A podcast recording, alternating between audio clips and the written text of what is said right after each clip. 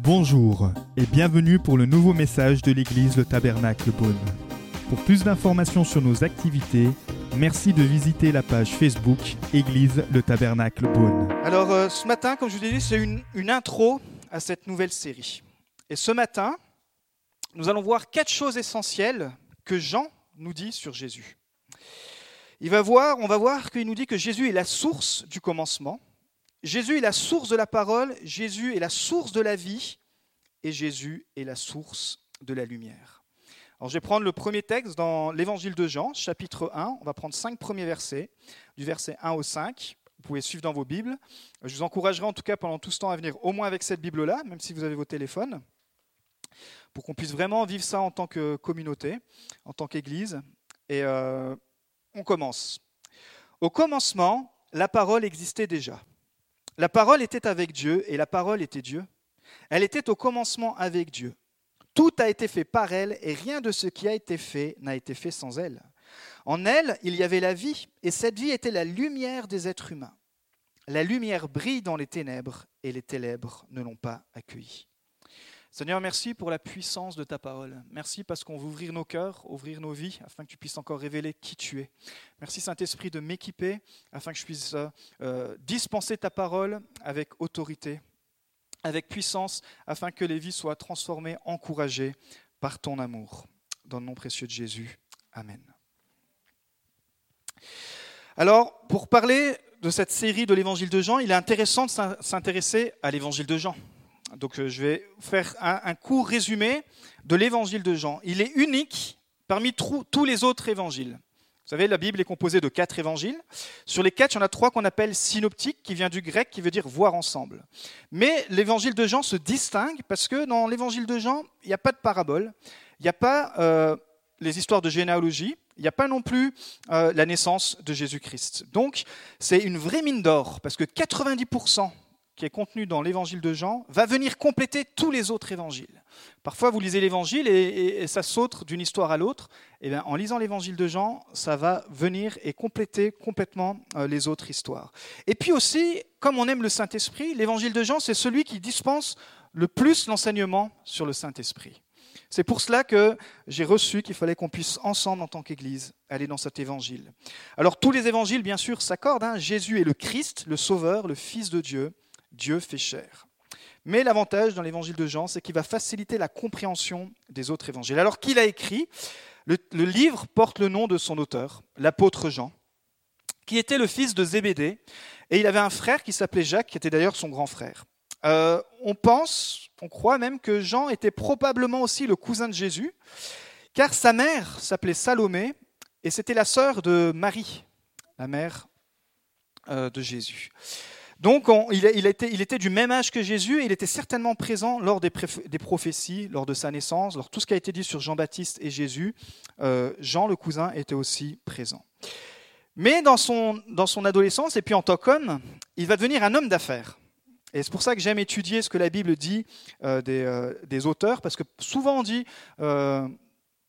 ils ne savaient rien, c'était des moins que rien, et Dieu les a utilisés. Non, non, non, non, Jean, c'était un homme d'affaires avisé. C'était un des cinq associés dans une entreprise de pêche à Capernaum, là où Jésus plus tard va faire euh, son centre. Il avait une grande entreprise parce que la Bible nous dit qu'il avait même des employés. Et euh, il avait une maison aussi à Jérusalem. Donc le gars, il avait des finances. Et il connaissait personnellement le souverain sacrificateur. Donc dans la société, Jean, n'était pas le pêcheur que personne connaissait méprisé, comme on a souvent entendu. Jean, c'était un homme d'affaires avisé. Oui, son métier, c'était la pêche. Il sentait le poisson mais gagner des sous. Euh, moi, je préfère sentir le poisson, avoir une maison à Jérusalem, que pas sentir le poisson. Euh, y en a, on a des amis là qui reviennent de Jérusalem. Ben voilà, Jean, il avait sa maison, il avait, il avait son entreprise. C'était un pêcheur prospère de la mer de Galilée. Il était même propriétaire de sa propre barque, ce qui était signe de richesse. Et il va devenir le disciple de son premier cousin, de Jean-Baptiste. Et jusqu'à un moment donné où Jean-Baptiste va dire, en fait, c'est plus moi, faut que tu suives. Le Messie, c'est Jésus. Et quand vous lisez les textes, c'est marrant parce que Jean-Baptiste va se retrouver avec une foule de disciples qui vont l'abandonner et qui vont aller suivre Jésus. Euh, c'est toujours dur pour l'orgueil, mais en même temps, il avait prié, il faut que Jésus grandisse et que je diminue. Donc même la foule de disciples qui suivaient euh, Jean-Baptiste a littéralement diminué. Et puis, il va être interpellé par le message de Jésus.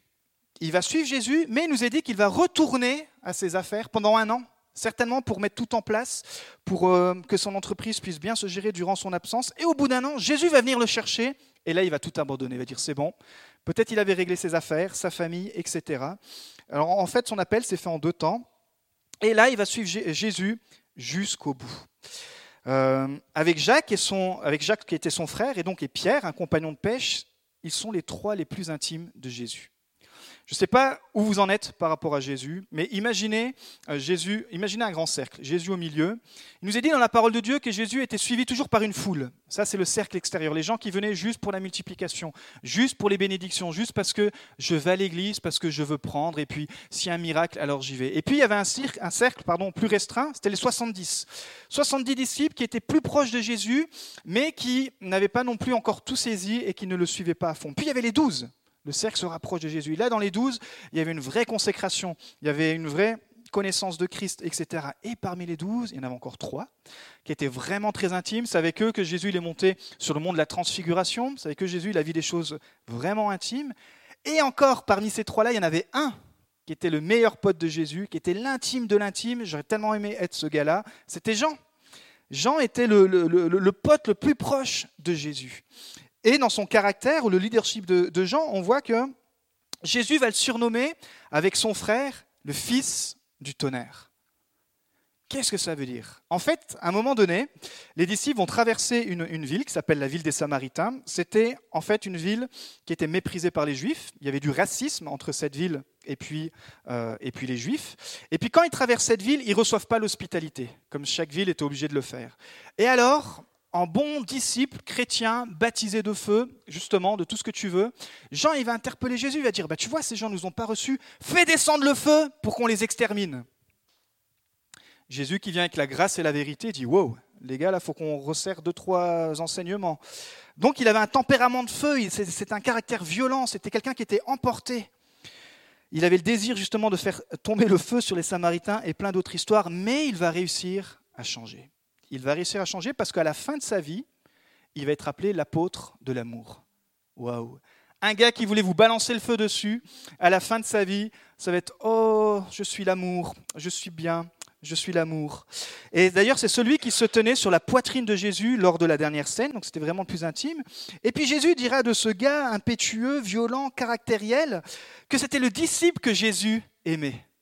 J'aime le fait que Jésus ne regarde pas à ce que nous sommes, mais à ce qu'on peut devenir.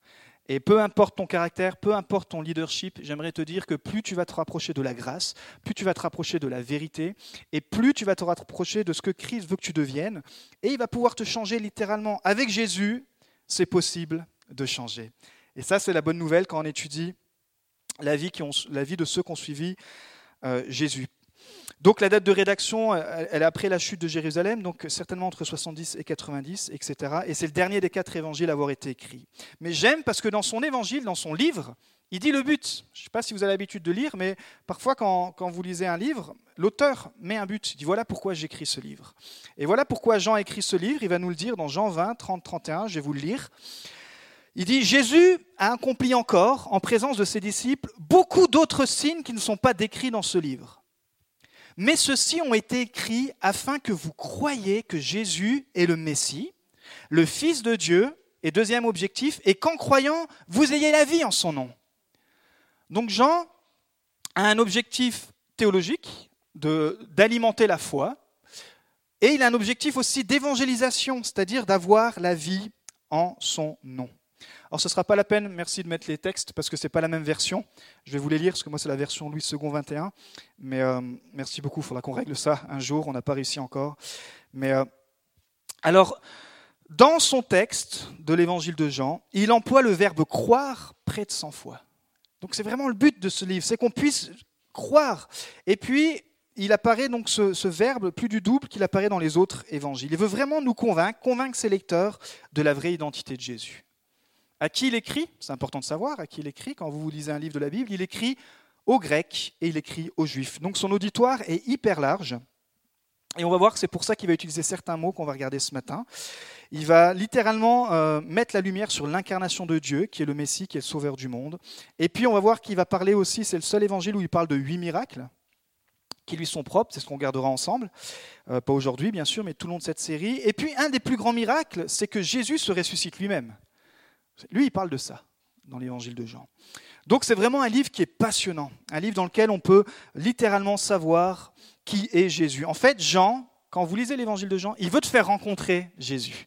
C'était son meilleur ami et il veut t'amener dans son intimité, dire voilà, je veux que tu rencontres Jésus comme moi j'ai eu le privilège de le rencontrer. Donc, euh, qui de mieux placé que le meilleur ami de Jésus pour nous parler de Jésus? Alors, première chose qu'on voit ce matin, c'est que Jésus est la source du commencement. Au commencement, la parole existait déjà. Jean débute son prologue par au commencement. Au commencement, Jésus existait déjà lorsque les cieux et la terre ont été créés. Ce n'est pas un être qui a été créé, il existe de toute éternité. Ce n'est pas euh, un ange qui a été créé, comme voudraient le faire croire les témoins de Jéhovah. Dieu existait avant. Et c'est le Père, le Fils et le Saint-Esprit. Et pour les Juifs, l'expression au commencement, pour, pour, ces lecteurs, ça leur parle tout de suite. Pourquoi? Parce qu'en en grec, c'est le mot arché qui est utilisé, qui veut dire source, origine. Et en fait, c'est un parallèle au texte de Genèse 1. Au commencement, Dieu créa le ciel et la terre, etc. Pourquoi? Parce que Jésus est au, au commencement de tout. Il n'y a rien qui dans ta vie qui peut arriver qui surprenne Jésus. Paul, il va l'écrire comme ceci, dans, Colossiens pardon, chapitre 1, verset 16, je vais vous le lire. En effet, c'est en lui, donc en parlant de Jésus, en effet, c'est en lui que tout a été créé, dans le ciel et sur la terre, le visible et l'invisible, trône, souveraineté, domination, autorité. Tout a été créé par lui et pour lui.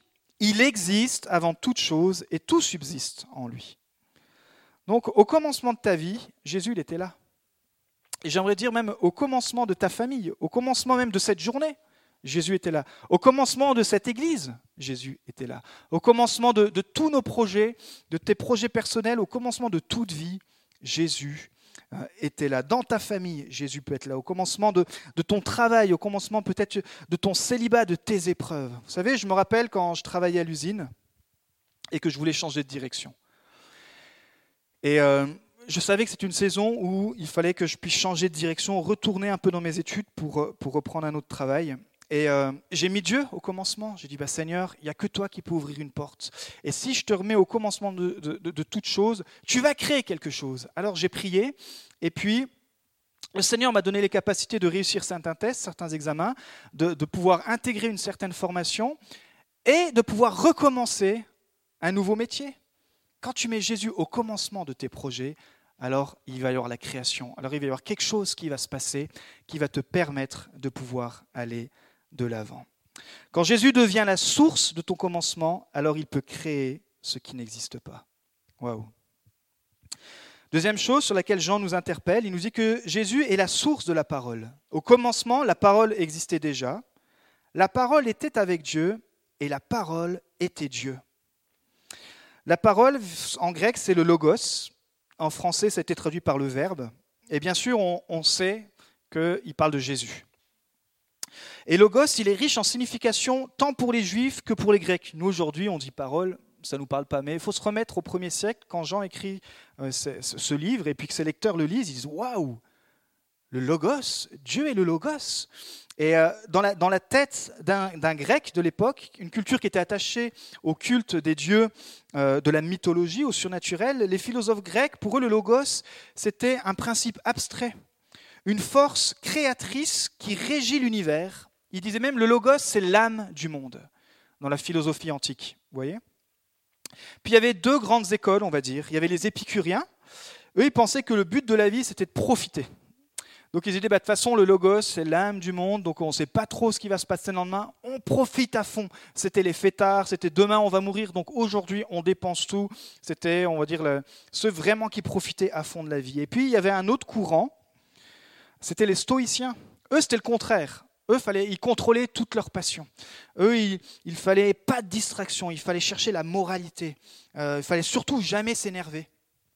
Il fallait tout contrôler. Leur vie était contrôlée. Ce qu'on mange, il faut que ça soit contrôlé. Ce qu'on pense, il faut que ça soit contrôlé. Donc c'était vraiment un effort surhumain pour être. C'est ce qu'on a donné. C'est ce, qui a donné après d'être stoïque. Vous savez, vous dites quelque chose et puis quelqu'un reste comme ça, stoïque.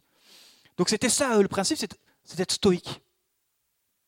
Donc vous avez les extrêmes qui étaient complètement à l'opposé, et puis vous aviez euh, les stoïques, et les deux, dans leur recherche du logos, ils cherchaient à, comprendre l'univers, ils cherchaient à comprendre cette âme euh, qu'il y avait dans, ce monde. Et encore aujourd'hui, ce qui est incroyable, c'est que nous sommes toujours influencés par ces deux modes de pensée grecs. Euh, aujourd'hui, vous allez trouver ces deux extrêmes.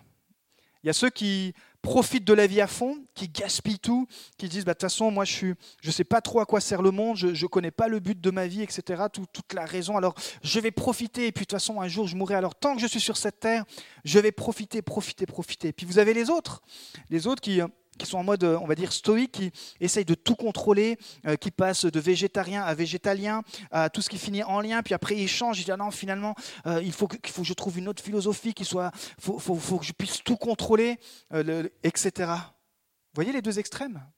Et on se trouve tous au milieu de ces deux extrêmes. Le curseur penche parfois vers l'un, parfois vers l'autre. Pourquoi? Parce que justement, il y a cette recherche de savoir qui est ce Dieu. Et donc Jean, il présente Jésus comme la personnification et l'incarnation du logos, de la parole. Il dit, mais ce n'est pas juste une source, comme certains pourraient le dire, ce n'est pas juste une force mystique. Jésus est le vrai logos qui est Dieu, qui s'est fait homme. Et c'est ce qui était un concept impensable pour les Grecs à l'époque. Et encore aujourd'hui, si on se pose la question, est-ce qu'il y a un Dieu? Bah, On peut vous dire oui, je pense qu'il y a une force, etc. Euh, le logos est encore inscrit dans le cœur des uns et des autres, mais les gens ont du mal à mettre un mot dessus alors que ce n'est pas un mot, mais c'est une personne, c'est Jésus. Pour les Juifs, la parole, c'est un thème important, notamment dans l'Ancien Testament. La parole, c'est l'expression de la puissance et de la sagesse de Dieu. Dans tous les textes, on voit que c'est par la parole que Dieu a établi son alliance avec Israël, c'est par la parole que Dieu a donné ses commandements, etc. Donc pour eux, ils savaient que la parole, c'était Dieu. Ils savaient qu'il y avait... Euh, Dieu dedans. Et Jean, il dit aux, Juifs, quand ils lisent ça, quand ils voient ce, ce, logos, pour les Juifs, ils disent que Jésus est l'incarnation de cette puissance et d'être cette révélation divine. Et j'aime ce que Paul va dire aux chrétiens de Philippe. Il dit Jésus s'est volontairement dépouillé lui-même en prenant une condition de serviteur, en devenant semblable aux êtres humains. Reconnu comme un simple homme, il s'est humilié lui-même en faisant preuve d'obéissance jusqu'à la mort, même la mort sur la croix. En tant que parole, en tant que logos fait chair, Jésus-Christ est cette parole finale donnée à l'humanité. La parole, c'est une personne, c'est pas un attribut de Dieu ou une émanation. Vous savez, il y a toutes sortes de, choses aujourd'hui hein, autour de nous. Et c'est fou parce que 2000 ans après, on voit que ce texte et l'objectif de cet auteur restent pertinents pour nous, mais aussi pour ceux qui cherchent Dieu. Euh, Hébreu 1, verset 1 à 2, Dieu, dans ces derniers jours qui sont les derniers, nous a parlé par le Fils. Il l'a établi héritier de toutes choses et c'est par lui aussi qu'il a créé l'univers.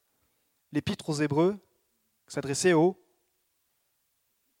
Hébreux, aux Juifs, merci. Littéralement, l'auteur aux Hébreux, il redit la même chose. Il dit, voilà, ce, ce qui te parle quand tu lis la Bible, ce qui te parle quand tu lis même l'Ancien Testament, c'est Jésus. C'est l'incarnation, c'est le logos. Et encore une fois, c'est pour cela que je nous, encourage les uns et les autres à nous plonger dans la parole de Dieu, dans tout l'évangile de Jean, pendant ces semaines, et ces, ces quelques semaines qui vont arriver. Pourquoi? Parce que Dieu, si tu veux entendre sa voix, il va parler par sa parole. Il peut te parler par un prédicateur, heureusement, il peut te parler par toutes sortes de choses, mais plus tu t'éloignes de la source, plus tu t'éloignes de ce que lui-même veut te dire, et eh bien plus tu vas être alimenté par tes propres, euh, ton imagination, par tes propres fantasmes, par tes propres, ta propre conception et c'est pour ça que beaucoup de chrétiens pensent qu'ils pensent comme Dieu, mais que quand ils lisent la parole, ils disent Ah oui, je n'avais pas lu ça comme ça. Parce que la parole transforme notre pensée, c'est le métanoïa, pour qu'on puisse penser comme Dieu. Et ça ne veut pas dire penser restreindre, généralement ça veut dire penser plus grand, penser avec plus de foi, penser avec plus de puissance, penser avec plus de possibilités. Quand on voit Sainte Église, si on pense avec nos yeux humains, on dit bah, on est bien là entre nous il y a 45 chaises, ce matin, il y a pas mal euh, de disponibilité. Si on pense comme les hommes, on dit bah, c'est bien, on peut peut-être rester 10, 15, 20 ans, on est bien ici. Mais quand on lit la parole, quand on voit que notre cœur est d'aller chercher les perdus, quand on voit que notre âme est de rétablir ce logos dans la vie des gens, on se dit, mais Seigneur, on sait que si on veut penser par la foi, alors il faut qu'on puisse voir ce lieu rempli d'âmes qui te cherchent et qu'on espère que ce sera trop petit un jour. Commencement, la parole existait déjà. La parole était avec Dieu et la parole était Dieu. C'est le message de tout le Nouveau Testament. Jésus est Dieu. C'est pas juste un ange, encore une fois. C'est pas juste une force sortie de Dieu. C'est pas juste, c'est pas Dieu qui a créé Jésus et qui a dit, bah voilà, on va, on va, on va l'envoyer mourir sur la croix. Aujourd'hui, j'étais au téléphone avec quelqu'un. Il m'a dit, mais de toute façon, Jésus, il est pas mort parce que la dernière minute, quelqu'un l'a décroché et ils ont mis quelqu'un d'autre à sa place. J'ai dit, waouh. J'ai dit, mais c'est presque plus dur de croire ça que de croire que, bah, Jésus, est mort et qu'il est ressuscité. Donc quand on s'éloigne de la parole de Dieu, quand on s'éloigne de ce que la Bible nous dit, on peut avoir toutes sortes de pensées. Et les gens se vexent parce qu'ils disent mais non, euh, euh, c'est pas comme ça. Eh ben, écoute, si, c'est comme ça. Jésus il est vraiment mort et il est ressuscité. Jésus est Dieu. C'est pas un ange. Certains croient que Jésus c'est l'archange. C'est faux. Jésus est Dieu. Il existait de toute éternité. D'ailleurs, c'est pour ça que dans les évangiles, euh, les textes, et notamment, on verra dans l'évangile de, Jean, mais dans les autres aussi, on voit combien les, Juifs de l'époque étaient énervés contre Jésus, parce qu'il disait de lui-même être Dieu.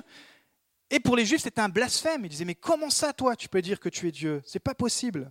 alors, c'est pour ça que Jésus pardonnait les péchés, ça crée toutes sortes d'irritations, tous les miracles qu'il a fait. Lors d'une discussion avec ces Juifs, justement, il voulait savoir qui était plus grand. Est-ce que Jésus était plus grand qu'Abraham ou est-ce que Jésus était plus grand que les prophètes? Il était quand même reconnu comme un prophète, mais il dit est-ce que tu es plus grand que les prophètes etc. Jésus il va couper court à la discussion. Il va dire, je vais vous le lire, il va dire en vérité, en vérité, je vous le dis, avant qu'Abraham soit né, je suis. Et là, les gars, ils vont craquer. Ils vont dire Quoi? Donc, euh, tu n'as même pas 50 ans et tu connais Abraham, notre père de la foi? Il reprend littéralement l'expression dans Exode 3.14 quand Dieu va se présenter à Moïse et qui va lui dire Je suis celui qui est. Et donc dans la tête des Juifs, il dit Wow, mais lui il se prend pour Dieu. Il ne se prenait pas seulement pour Dieu, il est Dieu. Il est le Je suis. D'ailleurs, l'évangile de Jean qu'on va parcourir ensemble, il y a sept fois l'identité de Christ, sept messages qu'on prendra ensemble sur les Je suis. Vous sortirez, mes amis, durant ces semaines et ces mois, avec l'évangile de Jean, une, source pour vous, une source pour notre Église et une source pour notre entourage pour déclarer qui est Dieu.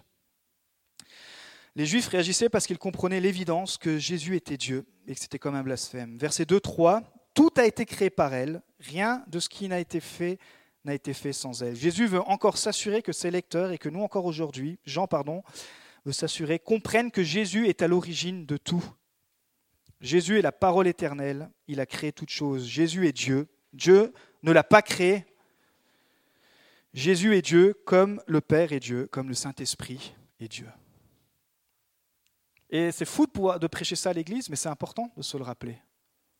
Parce qu'il y en a encore, même des chrétiens qui ne croient pas en la Trinité.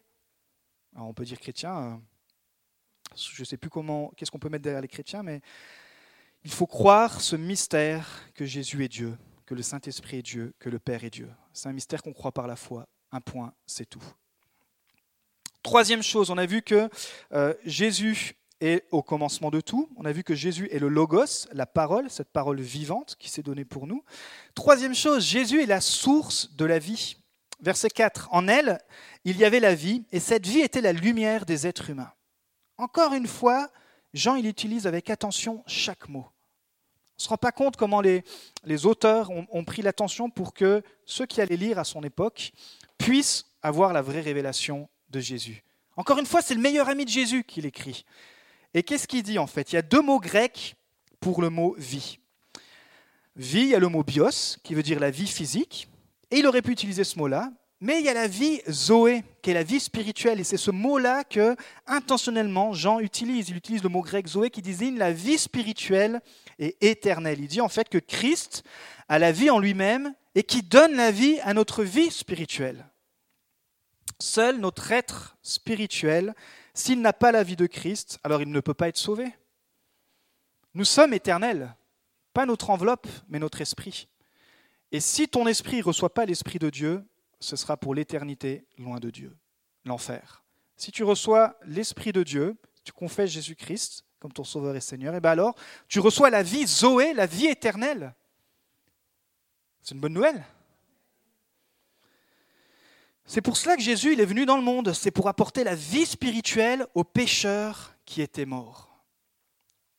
C'est le but de racheter notre vie spirituelle. Dans Jean 14, 6, Jésus dira de lui-même, je suis le chemin, la vérité et la vie, le Zoé, cette vie spirituelle. Je ne suis pas juste la vie qui guérit le bios, qui guérit euh, l'aspect physique, mais j'ai celui qui guérit ton âme. Et nous, nous prions ici pour la guérison physique, nous le croyons. Mais pour moi, le plus grand miracle encore, c'est quand tu donnes ta vie à Jésus, parce que pour moi, c'est là où ta vie spirituelle est sauvée et ta vie spirituelle est guérie. Tu n'es plus sous l'emprise du péché. Alors, est-ce que tu as reçu cette vie Zoé de Dieu? C'est une question que tu, tu, peux te poser, parce que dans Jean 3,16, il dit Car Dieu a tant aimé le monde qu'il a donné son Fils unique afin que quiconque croit en lui ne périsse pas, mais qu'il ait la vie Zoé éternelle. C'est ça le but, et c'est ça le, le, message de l'Évangile. Jésus est la source de la vie Zoé. Jésus, pour terminer, est la source de la lumière. La lumière brille dans les ténèbres et les ténèbres ne l'ont pas accueillie. Là, Jésus, euh, Jean pardon, va faire une comparaison entre la lumière versus les ténèbres. C'était quelque chose qui faisait beaucoup, qui utilisait déjà dans l'Ancien Testament, et c'est quelque chose qu'encore aujourd'hui on peut comprendre. Euh, littéralement, quand on lit les ténèbres ne l'ont pas accueilli, c'est les ténèbres n'ont pas pu étouffer, n'ont pas pu surmonter la lumière. C'est-à-dire que la lumière a toujours vaincu, et la lumière vaincra toujours. Pourquoi? Parce que par sa mort et sa résurrection, Jésus est vainqueur sur les ténèbres et sur tes ténèbres ce matin. Et ce qui est intéressant, c'est que la première chose que Dieu a créée, c'est la lumière. Je vais vous lire dans Genèse 1. Dieu dit qu'il y ait de la lumière et il y eut de la lumière. Dieu vit que la lumière était bonne et il sépara la lumière des ténèbres. Dieu appela la lumière jour et les ténèbres nuit. Il y eut un soir et il y eut un matin, ce fut le premier jour. Donc la première chose que Jésus veut créer en toi, c'est qu'il veut mettre sa lumière. Je suis la lumière du monde. Il dit dans Jean 8, 12. Celui qui ne me suit pas marche dans les ténèbres, mais au contraire, celui qui me suit aura la lumière de la vie. Vous voyez les comparaisons qu'il fait? C'est une métaphore de la lumière et des ténèbres. Au sens intellectuel, la lumière, c'est la vérité. On peut comprendre, ok, la lumière, ouais, ça peut être la vérité. Et puis au, sens intellectuel, intellectuel, pardon, les ténèbres, eh ben, justement, c'est tout ce qui est le mensonge. Et la Bible dit que le diable est le père du mensonge. Au sens moral, la lumière, c'est la pureté, sans péché, etc. Et au sens moral, les ténèbres, ben, justement, c'est tout ce qui est péché. Et puis au sens spirituel, la lumière, c'est Jésus qui guide le croyant vers Dieu, qui donne la vie, tandis que les ténèbres, au sens spirituel, c'est Satan qui donne la mort. La Bible dit qu'il est venu pour détruire. Quand ton, quand ton, foyer, tes finances, quand ta vie, quand tout, tout autour de toi est attaqué, ça, c'est l'ennemi, il a envie de se réjouir, parce qu'il est venu pour détruire. Il est venu pour détruire, mais nous, nous savons que celui qui est en nous est plus fort que celui qui est dans le monde. Et on proclame encore cela sur chaque situation. Et je suis venu ce matin avec une situation détruite, je suis venu ce matin avec une situation comme emprisonnée, ce qu'on avait reçu ce matin dans la prière. J'aimerais te dire que Jésus veut mettre la lumière sur cette situation, pas pour te condamner, mais pour te libérer. Vous savez, généralement, les prisons, elles sont justement cachées, elles sont dans, l'obscurité, dans les ténèbres. Et quand Jésus vient, il abat toutes tes, toutes tes barreaux, tous les murs de tes prisons pour mettre la lumière. Grâce à la puissance de sa vie. C'est pour cela que croire en Dieu ne suffit pas. Vous savez que croire en Dieu ne suffit pas? Peut-être on vous dit autour de vous, mais je crois en Dieu. La Bible, elle dit un texte incroyable, c'est que les démons croient en Dieu. Jacques 2, 19, tu crois qu'il n'y a qu'un seul Dieu? C'est déjà bien. Tu crois qu'il n'y a qu'un seul Dieu? Donc là, le démon, il est là. Ouais, je crois qu'il y a la Trinité, ok, je peux comprendre. Ben, il dit, tu fais bien parce que les démons aussi le croient et ils tremblent. Ils tremblent, mais ils ne le suivent pas. Ils tremblent, mais ils ne se soumettent pas. Ils comprennent, d'ailleurs c'est pour ça que souvent quand Jésus il faisait les miracles, le démon disait, mais s'il te plaît, fais ci ou s'il te plaît, fais ça. Euh, les démons reconnaissaient Jésus, mais ils ne le suivaient pas. Croire en un Dieu, croire en une puissance, croire en tout ce que tu veux, en une émanation, en exbinition, je sais pas quoi, ça suffit pas. Peut-être ça suffit pour euh, te rassurer, mais ça suffit pas parce que les démons croient en Dieu et ils tremblent. Même trembler, vous savez, cette crainte, je crains Dieu. Non. Il y a bien sûr une bonne crainte, mais croire en Dieu ne suffit pas parce que les démons rejettent Dieu ils sont perdus parce qu'ils rejettent Dieu. Ils rejettent en fait la lumière. Donc tu dois croire, et je pense que si on est là ici, on veut se rappeler qu'on veut croire que Jésus est Dieu, que le Père est Dieu, que le Saint-Esprit est Dieu, et que je veux croire en Jésus qui est le seul chemin qui mène au Père. Il n'y a pas d'autre chemin, il n'y a pas des raccourcis, il n'y a pas un nouveau GPS, il n'y a pas un petit, une, une philosophie nouvelle. Tout est par grâce, un chemin qui est tracé, un chemin qui est ouvert, et comme une grâce, ça se reçoit comme un cadeau. Donc je termine. Jésus est la parole, le logos, venu sur terre pour apporter la vie, la lumière, afin de nous redonner un nouveau commencement. Jésus est la source du commencement. Il n'est pas juste le commencement, il est la source du commencement.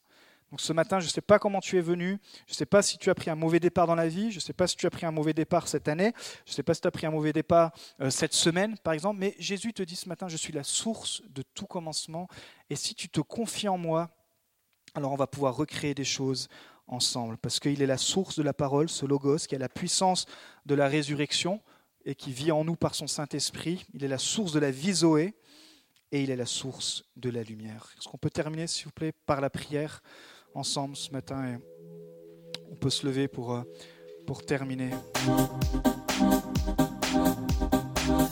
Nous espérons que vous avez apprécié le message de cette semaine. Pour plus d'informations sur notre Église, merci de visiter la page Facebook Église le Tabernacle Beaune.